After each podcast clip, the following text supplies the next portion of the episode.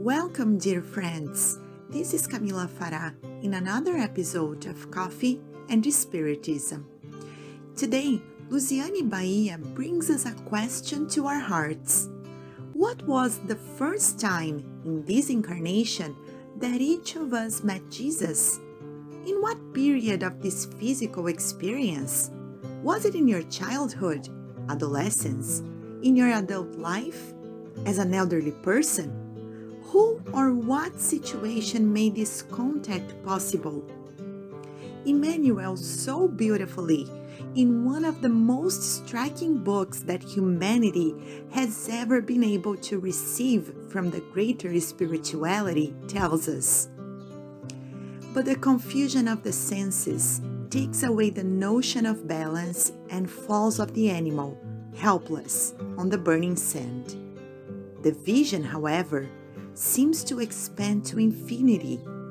Another light bathes his eyes dazzled, and the way that it reveals the atmosphere torn comes to the figure of a man of majestic beauty, giving you the impression that descended from heaven to meet him. His tunic was made of bright spots. The hair rested on the shoulders, the Nazarene, magnetic eyes, magnets of sympathy and love, illuminating the grave and tender, where hung a divine sadness. Doctor of Tarsus beheld it with deep awe, and that was when, in an unforgettable voice inflection, the stranger called out, Saul, Saul, why are you persecuting me?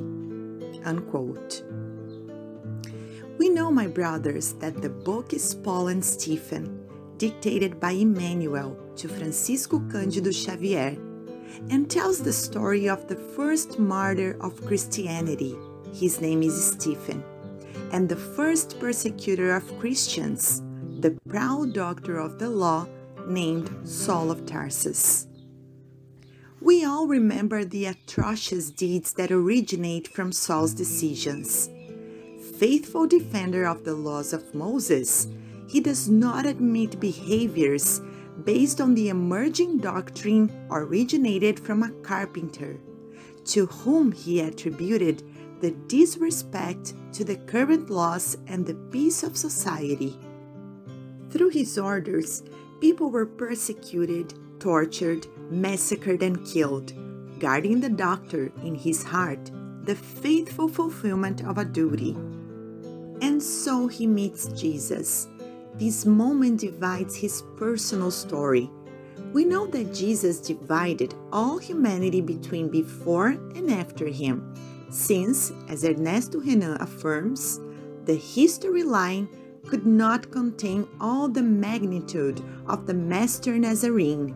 However, he divides the story of everyone he meets. Facing an encounter with Jesus, there is the before and the after in each one of us. Unquote. He also wants to know from us why we persecute him. To persecute him, it is to not recognize him in us. It is to still foster in our hearts proud and selfishness. It is to allow that these wounds have more expressive and condescending voices than our thoughts, words, and actions. It is to allow these illusions to master us and coordinate our choices. And when we meet Him, He wants to know why we still disobey. So, inevitably, what happens to us when we meet Jesus is that we have to start in ourselves the self encounter. Saul, on his way to Damascus, looking for the one who converted Abigail to Christianity, Ananias is reflecting on his life, remembering his yearning for peace. People had taught him that to have peace was to be faithful to the fulfillment of the laws. Much more of a doer he was because he presented himself as the guardian of laws. Moreover, he asked himself, how was it possible not to have peace? He noticed that the teachings of Moses were no longer enough. and immersed in such personal and deep reflections, Jesus appeared to Saul. Jesus also chose a special and specific moment to encounter us. He used someone or something to be an instrument of what he wanted to promote in us and for us. And what moment was that? Can we remember? What did we feel? And first and foremost, who have we become? As we remember the narrative of the benefactor, the dialogue continues, and Saul notes that he is in front of the Messiah, the Savior, who was not decoy of his followers. Saul now felt the presence of that unusual man and obviously notes that Jesus is love because appearing to the executioner of Christians, it could only be him, the representation of this maximum feeling. In the end of the conversation, Saul asks, after a lot of deep reflections, what Jesus wants from him. What do you want me to do? According to Emmanuel, the Master answered, Arise and go into the city, and it shall be told you what you must do. Unquote. Naturally, this command from Jesus resonates within us.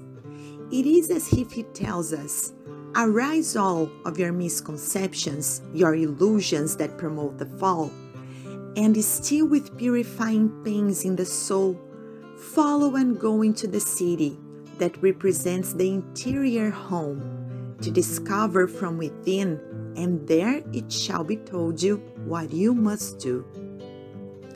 The proposal of the Messiah to Saul is of self knowledge, of inner diving, of the discovery of the powers and brightness that shape the constitution of the chosen vase. The expression Christ is from the Greek Christus and means anointed. That is, it is a qualification to the man Jesus, an adjectivation, affirming that Jesus has the level of Christ. In the same way, Gautama, who possessed the level of Buddha, which means the enlightened. Understanding this, Jung in his work Aeon affirmed that Christ is the inner man to be reached through the path of self knowledge. Unquote.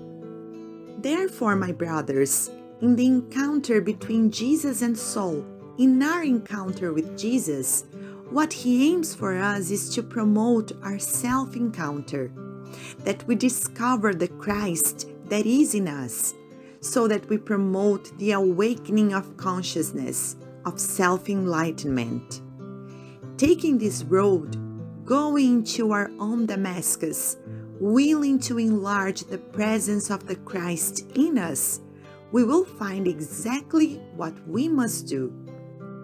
Saul discovered, according to what he said in the letter to the Galatians, that, and we quote, You who are trying to be justified by the law have been alienated from Christ for the entire law is fulfilled in keeping this one command love your neighbor as yourself.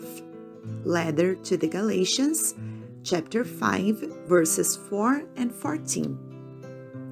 What about us? How is our walk to the Christ in us? What does He invite us to be? Christmas is always a proposal to listen to the Christ even more.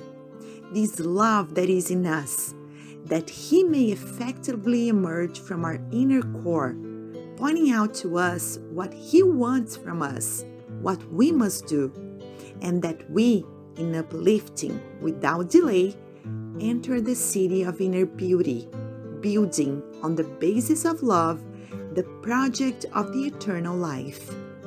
It will also come the day we will say to us, I am no longer the one who lives but the Christ who lives in me. Peace and love to you all, and until the next episode of Coffee and Spiritism.